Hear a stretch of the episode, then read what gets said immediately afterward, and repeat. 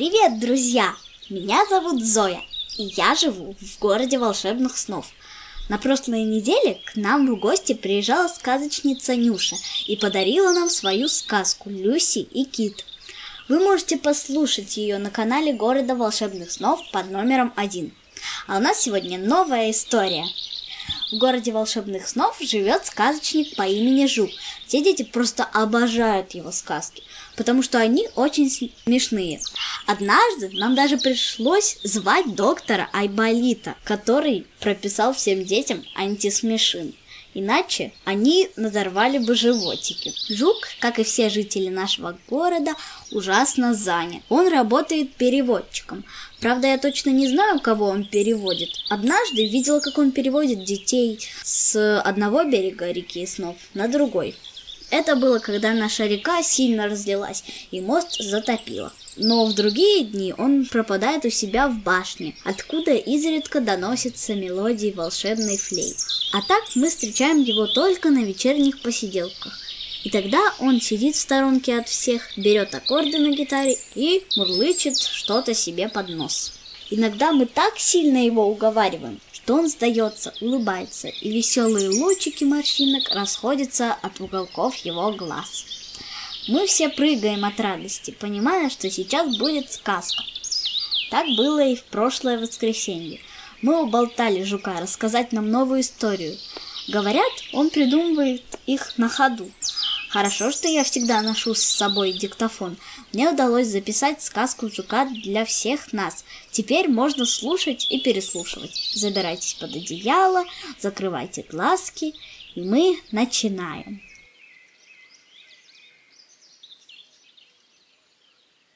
Здравствуйте, мои маленькие друзья! Сейчас я прочитаю вам сказку «Все яичницы возвращаются домой». Мальчик Милан очень любил яичницу. Сначала Милан больше всего любил глазунью, потому что ее можно размазывать по тарелке, а потом собирать хлебушком. Но однажды утром он заявил повару маме, что больше не любит глазунью и теперь желает есть на завтрак бравунью. «Это как?» – спросила повар мама. Такого рецепта ни в одной кулинарной книге она не встречала. «Она должна быть похожа на брови», – резонно заявил Милан. Сказал, как отрезал. Мама очень старалась, и яичница действительно получилась похожей на брови и очень вкусной. Милан похвалил повара маму, но уже на следующее утро потребовал приготовить ему насунью. Повар-мама всплеснула руками, потом вздохнула и встала к плите. Насунья вышла отменная и выглядела точь-в-точь точь как нос. На следующее утро Милан заказал щекунью. Повару маме пришлось исхитриться, чтобы приготовить такое замысловатое блюдо. Но яичница снова получилась выше всяких похвал. Хотя Милан все реже и реже удостаивал повара маму своей похвалы. Каждое утро он требовал поджарить ему новую яичницу. То лбунью, то усынью, то бородунью – Повару маме приходилось прикладывать все свое поварское умение, чтобы угодить своему маленькому императору. А тот, в конце концов, и вовсе перестал хвалить и благодарить ее. Однажды, когда Милан приказал приготовить ему губунью, повар-мама тихо посмотрела на него долгим взглядом. Потом взяла в руки поварешку. Да как! Стукнет ею по столу. Прямо у Милана перед носом. Милан с перепугу открыл рот, и все яичницы, которые он ел до этого, одна за другой выскочили у него из живота.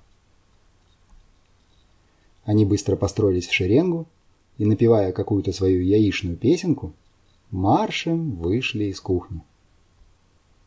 Вслед за ними, размахивая поварешкой, промаршировала повар-мама. Милан остался на кухне один, голодный и растерянный.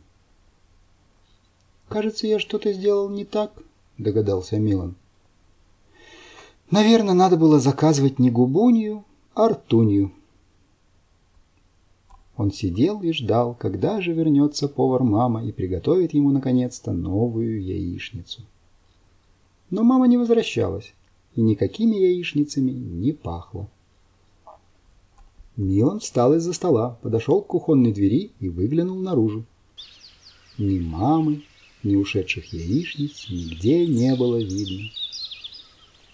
В животе у Милана уже так сильно урчало от голода, что он больше не мог просто так сидеть и ждать. Он решил приготовить себе яичницу сам. Оглядев кухню, он увидел, что готовить не в чем. В раковине стояла гора немытой посуды, на дне которой покоилась и сковородка, и лопатка, и нож. Пришлось мальчику Милану засучить рукава и перемыть всю гору посуды.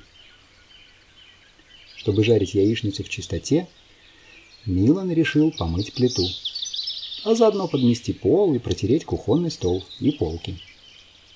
Ровно в тот момент, когда кухня была уже более-менее пригодна к приготовлению яичницы ртуни, дверь приоткрылась.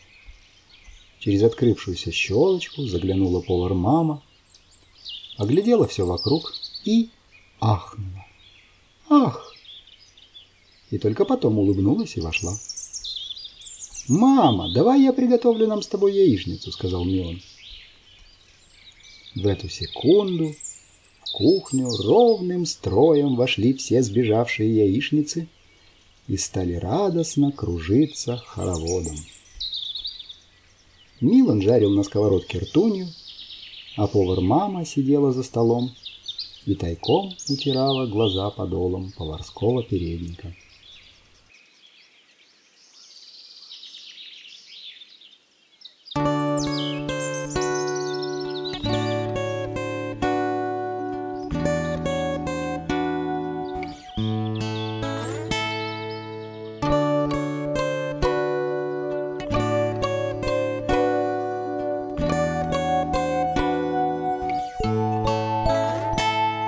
Shining moon comes down to the lands to light up your face and fondle your hands. So sleep in your bed and see your sweet dreams of marmalade pies and cherry ice creams.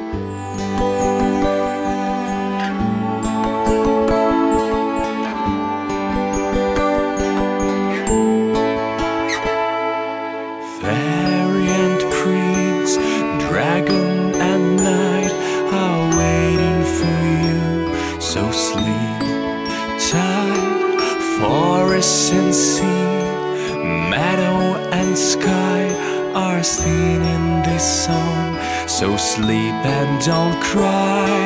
Morning will come and you'll be awake with birds in the sky and fish in the lake. But now, shining moon comes down to the lands to light up your face and fondle your